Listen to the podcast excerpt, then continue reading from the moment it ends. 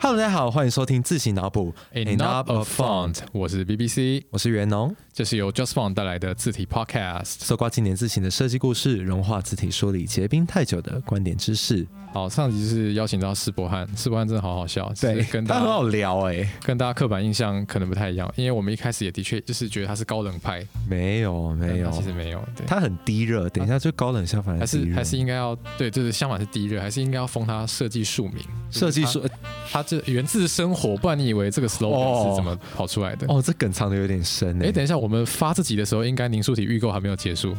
对耶，好，那还是要广告一下、哦，就是到六月二十六号，你如果之后再寄信来问说可不可以补买，是单是不行。好，嗯广告结束。好好短哦。这一集我们要讲他们家的故事，谁们家？你说博汉家？不是，伯汉家，就是啊哦有一个家族，这个家族是一个法国家族，然后他们家族。我觉得就是后代的时尚产业都一定要好好的感谢他们，啊？为什么？因为没有他们家就没有时尚产业的字体。没有他们家，没有他们家就就没有没有时尚产多一个字哎、等一下。对，这是没有办法直接套用那首歌。好吧，他刚刚们那个请当做没有听到。他们家应该比较适合配那个贵族世家的歌，为什么？法国世家啦啦啦。等一下，你这个有一点点时代感呢。对，对不起，这个家族重新发明了字体，而且这个字体还成为时尚产业的代表字体。重新发明的字体，什么叫做重新发明字体？啊呃，其实我认为重新发明只有一个意思，就是这个字体以前长得跟他们后来发明的那个样子不一样，这是这种改造它改造了字体所应有的那个样子。哦。讲那么复杂，到底有什么家庭会做一个讲起来这么厉害的事情啊？只有一个家族有可能承受得起这个封号，他们叫做滴斗， Dido。哎，滴斗，大家有听过滴斗这是什么东西吗？ Dido 不是 D I D O，是 D I D O T，它是一像有个讲法跟没文，讲一样。 它是一个法文，所以它的 T 不发音，所以是对 Dido。这集我们会遇到很多法文的人名啊、名词啊，所以请大家有点心理准备吼而。且我都不会念，这应该只有郑元龙会念。希望我念的都是对的。好，所以呢，Dido 它为什么是一个时尚产业的代表词？我不晓得大家最近有没有看到一个意大利版 Vogue 一个 campaign，嗯，哪一个 campaign？他们请小朋友来画 Vogue 的封面。哎，这个我没有 follow 到哎。有这个故事很好玩，就是他们请小朋友来画 Vogue 的封面，然后他们就直接把小朋友的画印到 Vogue 的封面上，结果它看起来还是很像时尚杂志，你知道为什么吗为？什么？因为它有这个字体，因为我有，等一下，好像对错因为错评了，因错评了。为 暂停，暂停，不要一直唱歌， OK。因为我有，因为他们有 Dido 这个字体，只要这个字体一出现。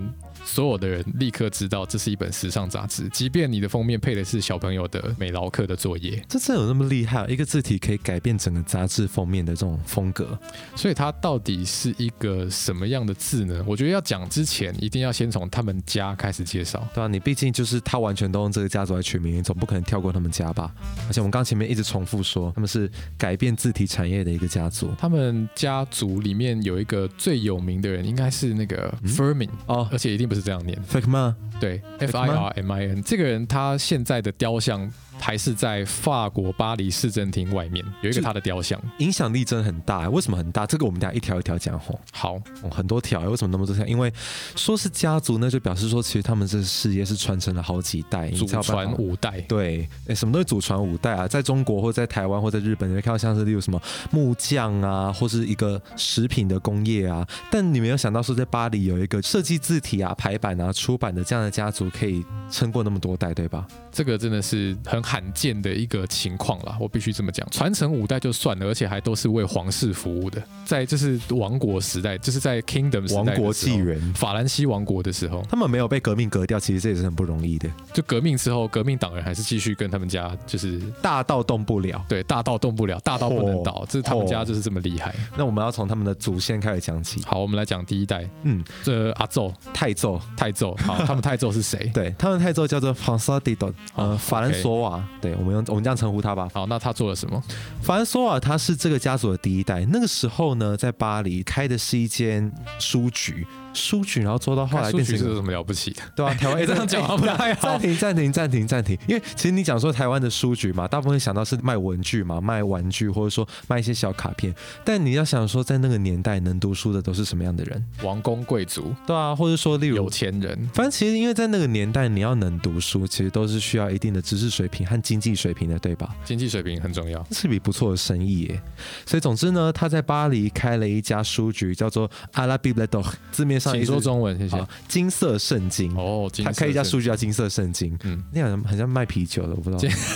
我们没有帮任何啤酒业配，我们这个节目只帮字体业配。 OK，总之他开了一家叫金色圣经嘛，那其实顾名思义，他当然有印刷，包括像是宗教书籍，但其实也会碰触到其他的领域的东西。在那个年代，你不是说你做书局就是把书批来卖，拜托那个年代不是像成品这样 OK，没有那么多书让你卖啦，你要做书，你就是要自己印，那你要自己印的哦、他话。们就自产自销哎、都要自产自销，你要自产自销，表示说你要懂那些排版的技术，那些铅活字的铸造啊、印刷，全部一条龙的东西，其实就是你必须要自己去做。全部都是技术活，各位。对，很厉害、诶所以他其实是一个那个年代的创业家、诶对啊，在活版印刷，这其实从古腾堡开始，他就他是们个这创种业印刷家业。就是一种新创科技，诶对，科技公司。对，我们要这样想，请不要小看活版印刷，它以前也是高科技就是那个年代的人看活版印刷，可能就像我们这个年代的人看 VR。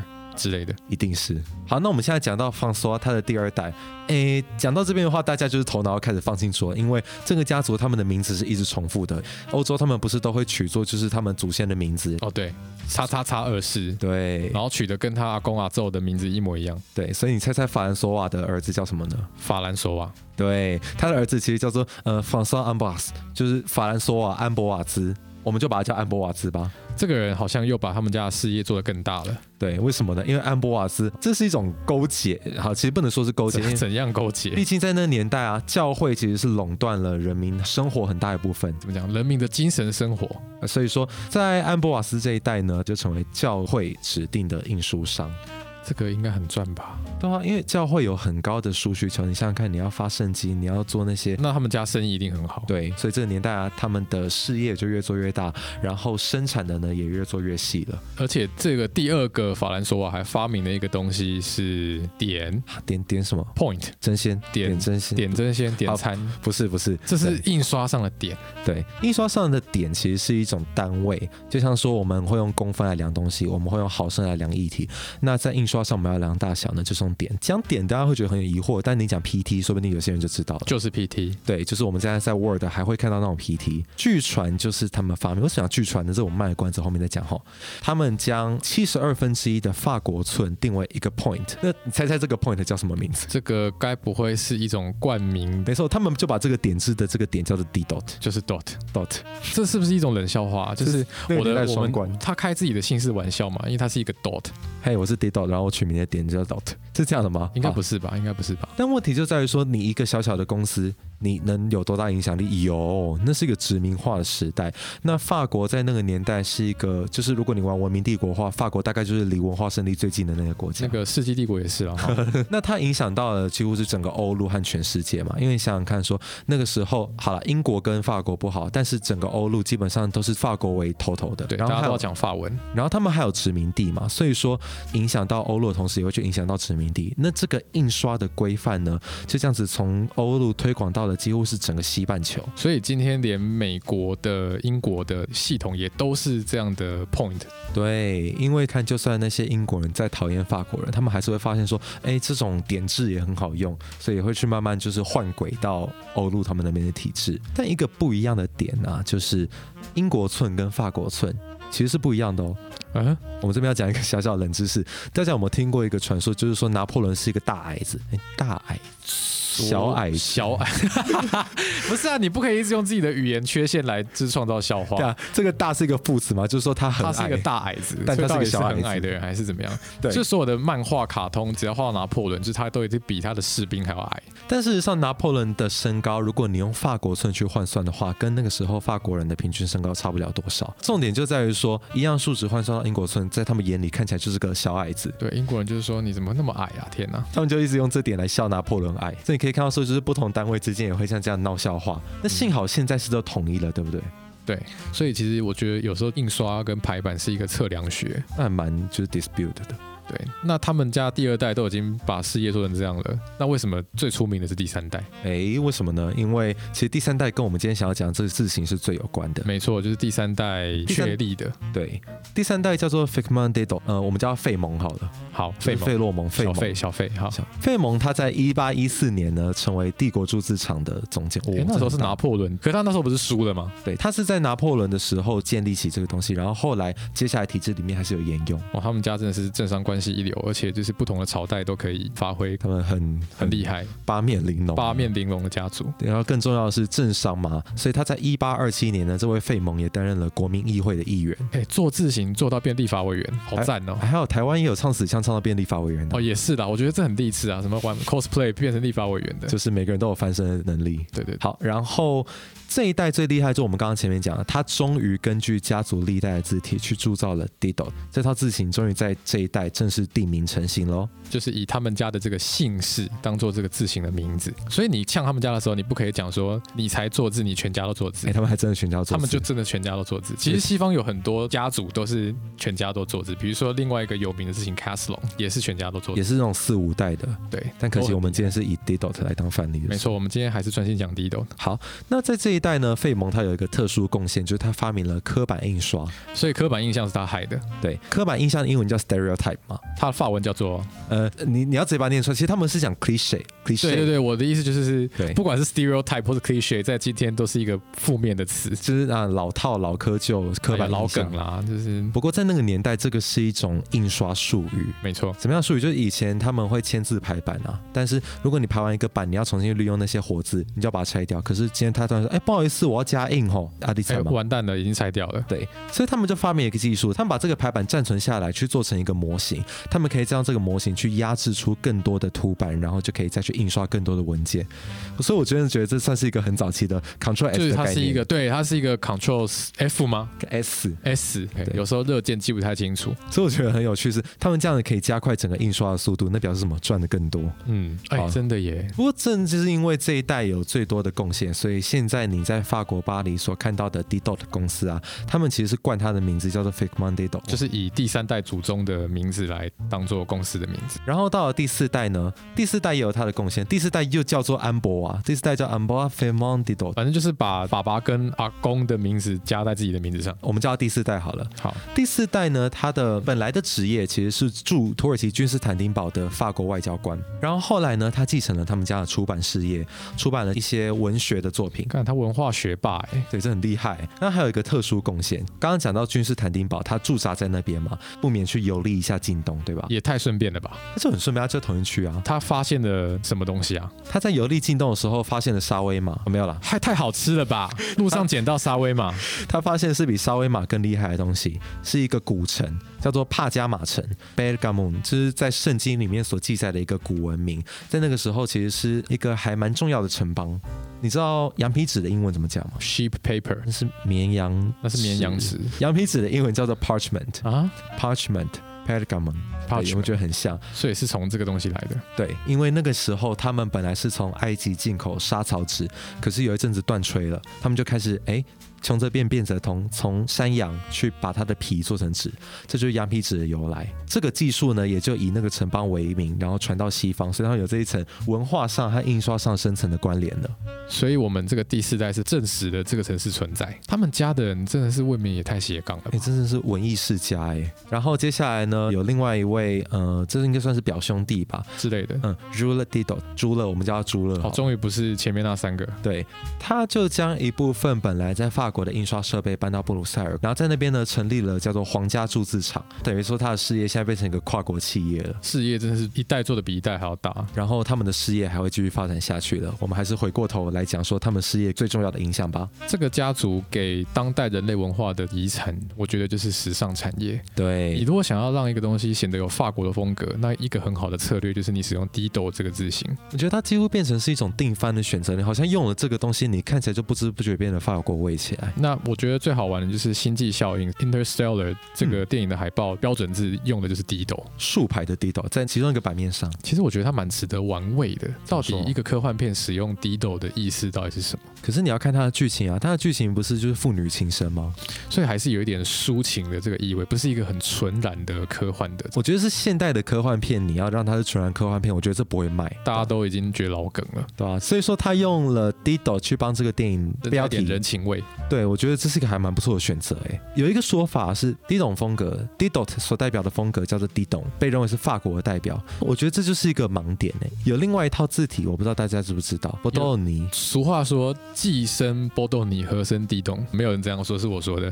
就是对于一个刚入门字体学的人，你可能会觉得很疑惑说为什么波动你跟地动长得这么像？他们其实有一个时代上的关系，哎，不过这个我们待会儿再待讲会儿再讲。对我这边想讲的是，其实他们长得一样的话，那我怎么用了另外一套就变意大利风了？不合逻辑啊！嗯，所以我觉得我们应该要回过头，撇除那些主观的认定，而从这个字体它本身的样貌去呈现。哦这道字体其实有一个很重要的特征，它其实适合大字的展示。哦，这个东西可能要继续往下讲，大家会比较懂哦。这个字体粗细对比非常明显，甚至它的衬线的部分都变成我们术语上的 hairline。发丝直观上的那个意思对，跟头发一样细的 hairline。呀，那通常呢，对于 Fermin Dido 他以前的那些老师傅，可能是不会把字做成这样子的，他们可能会更有书法感一点，还会有一个圆弧之类的。我觉得是技术的改变让他们可以做到这样子。没错，他们那个时候毕竟也是十九世纪的初期到中期，所以他们的铸造技术还是比以前还要更进步。但不可能只凭着技术就造成这么大的变革，重点还是人。十八世纪其实是一个启蒙的时代，哎，诶历史课本，对，我们现在要开始上历史课了哦、启蒙这种东西到底对字形会有什么样的影响？嗯，让字变得比较理性吗？启蒙时代呢，其实是接继着前面文艺复兴而来的。你们还记不记得我们在讲 Optima 的时候，我们有讲到说文艺复兴时期认为说罗马的时候，他们那样子的文字比例才是最棒的，然后所有的东西看起来都好像有一种黄金比例在背后支撑的感觉。你要有古罗马的尊荣跟神圣的这个感觉那这种风格呢，被认为是一种叫做所谓的理性的字体。 ，divine proportion。呢，那个呢又来了对。对，divine 的。然后这个风格就慢慢的脱离了手写的风格，因为他们认为说，我既然可以用尺规在纸上画出这种东西，我其实就不需要去管那些手写啦、有的我们没的要去人味，他们这种风格在启蒙时代发展到了一个高峰。路易十四他请底下的人去设计出了一套属于国王的字体，那你猜猜他的法文叫什么？呃，公布答案叫做 Roman du Roi，翻成英文叫做 Roman of Royal，国王的罗马。罗马体，对，是这一波尝试的巅峰。他把里面所有的很细的东西都是用网格啊、尺规啊这样去量的。有强迫症的人看到这个一定会觉得，哦天哪，satisfied。哦，个别的文字看起来很 satisfy，但是全部排起来好像就有一种你到底在冲它小的感觉。文字放在一起是要阅读的，你单一一个字体如果个性太过强烈，排在一起会很爆。所以说，其实这个尝试被认为是不成功的。不过加大的粗细对比这个很有趣，因为在那个时候呢，他们已经发现说脱离了手写之后，粗细对比可以很大。例如说大写一这个字母，左边那个主干就可以弄到很粗，那右边那三条线你弄到很细也不成问题。大家这样子开始会去玩一些比例上的改变，又是比例，就是比例上，就是跟以前罗马或者应该说是欧文书法的书写传统，开始越来越偏向机械化的一种布局跟刻法。然后这种方法呢，也影响到了英国的一套 Baskerville 这个人所设计的字体，它没有像是刚刚前面讲的国王罗马体那么理性，而是融入了本来手绘字体的那些专业知识，所以说它其实是一种过渡风格的东西，没有那么的尖锐，也没有那么的传统。他在文字的笔画细节里面加入了他对手绘字体的，就是原本书法字体的理解，但是他在纵向的这个地方把它去强调了一下，就变得更机械化这样子，嗯所以它算是一个混合了机械化设计跟人情味的一种新的风格。所以它读起来就会比较悦目。然后这个风格呢，启发了接下来的 Dido。直接启发，对，因为 Dido 在那个时候，你作为一个印刷商，一定也会去看说其他人怎么刻字的嘛，所以他要嗯启发没错 Dido 去学习。那我们来讲到说 Dido 的设计呢，它是属于现代风格的最主要代表。我们叫做 modern serif。对，细的地方超级细啊，然后中轴，什么叫中轴？就是 axis 这个东西怎么解释啊？这个应该就是说，比如说 “o” 这个字的时候，理论上你写 “o” 的时候，应该会起笔的地方比较细，然后收笔的地方也比较细，对这样子。然后这两个比较细的地方用一条线连接起来，它应该是一个倾斜的线。因为你写一个 O，你是从左上角开始画圈。对可是在地斗里面啊，你会看到说它的 O 根本是一个左右对称的，它的中轴是垂直的。刻意设计的对，一个，刻意设计的，也就是让它很大特色，因为这代表的是它完完全全脱离了手写的范围，因为你手写都不会这样写。应该说是注字者以现代的脉络说，就是字形设计师对这个字的想法，又更脱离了手写师傅、书法家的这个范畴，加入了更多图像化的这种设计。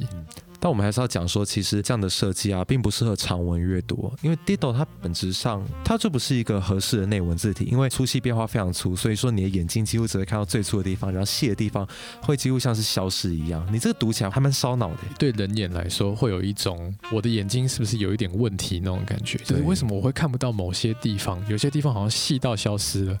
尤其是你放在内文这样的小字的时候，你会觉得哦，就是这个衬线好像我几乎看不到，是我眼睛有问题吗？所以如果各位电脑里面有 Dido 的话，你可以把它打在大标，然后再打一篇内文试试看，你就知道说它有一个很明显的差异。电脑里要有 Dido，比方说 Dido 其实现在当然是有数位版，对吧？没错，我们从上一集讲字形的 Optima，我们就有在提示说，很多西方的经典字形是从铅字这样一路过来的。那 Dido 这个字也是不例外，铅字时代就有，但是一两百年到现在都还是看起来非常的时尚。所以像 Mac 里面那件 Dido 呢，其实是由 Frutiger 所出品的，就是我们第一集讲到的那一位汤匙论的 f u t i g 对，他在 Linotype 去改刻的这一套 Dido 就那件 Mac 里面被认为是比较接近它原版。怎么讲比较理性一点的感觉。对对对对，其实，在 Linotype 版本的 Dido，它其实也有出两种不一样的风格，一种是适合比较适合内文的，就是如果你真的硬要把它排在内文的话，有一个比较中规中矩的版本。那有另外一个是完全强调标题用途，它粗细对比更剧烈，然后字母的形状更奇怪，比如说 A 的肚子特别大，头特别小，就是会被让人家觉得有一种强烈的图像风格的，就是用在标题的版本。然后还有另外一个版本呢，是由 Huffler，Huffler 是一个美国的字体设计师， base 在纽约，然后他所设计的 Dido 呢，其实就是还蛮不一样的。因为它跟 Frutiger 所基于的签字样本不一样，Hoffler 他选的这个签字样本是更具有戏剧化效果的 Dido，因为可能那时戏候剧化那时候 Dido 他们家这个风格可能有出了很多个不同的版本，印在一些不同的书上面，所以后来的人只要拿到不同的书，他可能就会对 Dido 有不一样的诠释。嗯，然后它总共收录了六种不同的大小尺寸，也就是说，它所适合的是六种完全不同的大小。对，就是更帅、更大胆这样子。粗细对比更明显，发现就是我们刚刚讲的 hairline 更细。那这种东西要怎么样阅读呢？它好像没有想要让你直接排来阅读，它就是把这个风格尽可能的展现出来的一种设计。对，我们还是要再讲一次说，Dido 确实不是那么适合排成内文来读的字体，所以希望大家以后在选字体的时候，一定要注意到说，到底主观上排起来舒不舒服？不舒服，那就还是先不要用吼，这因样为子。它的它的强项还是展现在大致上，好比说美国的这个有名的杂志，台湾也看得到，就是那个 Bazaar， Bazaar 中文好像翻成什么哈坡巴扎之类的，Harper's Bazaar。听起来很像宠物，对就是对，对听起来很像一种狗。但是 Harper's Bazaar 它的标题字型用的就是 Hoffler 所做的 Dido，它的杂志的里面的标题也是 Hoffler 做的 Dido，所以其实 Dido 这个大师留下来的作品，后来到了数位时代，也是由另外的两个大师改刻的。所以我觉得可以做出一个结论是，如果你不是大师的话，是没有办法做 Dido 的。对，就是它很像一个很难翻唱的歌，然后你要把它唱得好，就是必须要有很高的功力这样子。用这样的比喻，大家应该比较了解吼。对，可其实他们两个只差了一年，一个是一九九一，一个是一九九二对，但参考完全不同的来源，就造成那么大差异，我觉得也是很值得注意。这个是在字型上一个很好玩的一点。刚刚我们前面是不是还记得说有讲到 Bodoni？ b o d o n 我这是哎哦意大利 b o d o 意大利强。对，同期的竞争者呢，因为如果把他们两个放在一起比较的话，他们只差四年吧？对，根本是在同期。对，而且其实外观上啊，你根本可以觉得说 Bodoni 怎么好像是有点点像是压窄的 Dido 这种感初觉。学字体的人很容易分不出来 b o d o 尼跟 Dido 到底有什么样的差别。原因是因为他们同样都是启发自 Baskerville 这套字体，而且其实 Bodoni 是比 Dido 晚一点点的再晚四年吧。对，所以说他也会去注意到说 Dido 他做了什么样的改变，这这种东西都是互相阐发的嘛，你很难说谁抄袭谁啊啊，大家都是现代衬线体，不要分那么细啊。 这个叫叫做“太阳底下没有新鲜事”啊。可真的是这样子啊，因为毕竟一样的时代思潮，一样的科技进步，那就会有一样的产品。其实大家很幸运的，现在很多电脑里面都有内建 Bodoni，比如说刚刚讲的 Mac 也有内建 Bodoni，大家可以去把 Bodoni 跟 Dido 打出来看看有什么不一样。就是如果你能一眼就认得出来，那在那边不要动，我们去找你。对对对，待待在原地，我们去找你。对，其实就是粗细对比来说，Bodoni 比较没有这么大。有一个人的说法是，Dido 很像一个时尚的巴黎男子，但 Bodoni 很像是地中海比较矮矮胖胖的男生。啊，这样子有顾虑到 Bodoni 的感受吗？人家好歹也是一个字体大师，可是我觉得这个叙述还蛮符合我的想象应的，该说两个都是牙皮，但是对但是一个是住地中海边，一个比较利落，一个然后是巴黎，一个比较圆润一点。对。然后其实还有另外一套也是法国的，叫做 Fournier，F O U R，然后后面是 N E I R。同样呢，也是从更早的祖先去分家的，它是从刚刚前面讲的国王罗马体去发展而来的。不过你可以看到说它的路线又有一点点不一样，而且重点是有一个说法是 Fournier 才是典制的创始人。这这个啊，几百年前的事了。因为我们看到两个说法都有，所以嗯，我们就并成啦，然后大家自己去比较看看喽对。啊，嗯其实低动类的字体后来就是我觉得算是开枝散叶啊，像是在十九世纪之后，因为这个博豆尼跟低斗都算是十八世纪末的东西，在十九世纪后，德国的字厂也做了一个，也被人家认为是很经典的低动类字体，那个德文叫怎么念？W 开头 v a l b a u m v a l b o m 这个它也是一个经典的低动类字型，但是我觉得它做出一个比较明确的差异，它也是粗细对比很明确，但是它在一些地方感觉是更硬朗的这个样子。所以我觉得很有趣，是你在比较说法国人、德国人、意大利人，还有英国人，在面对同一种时代趋势之下，会发展出什么样的不同变化？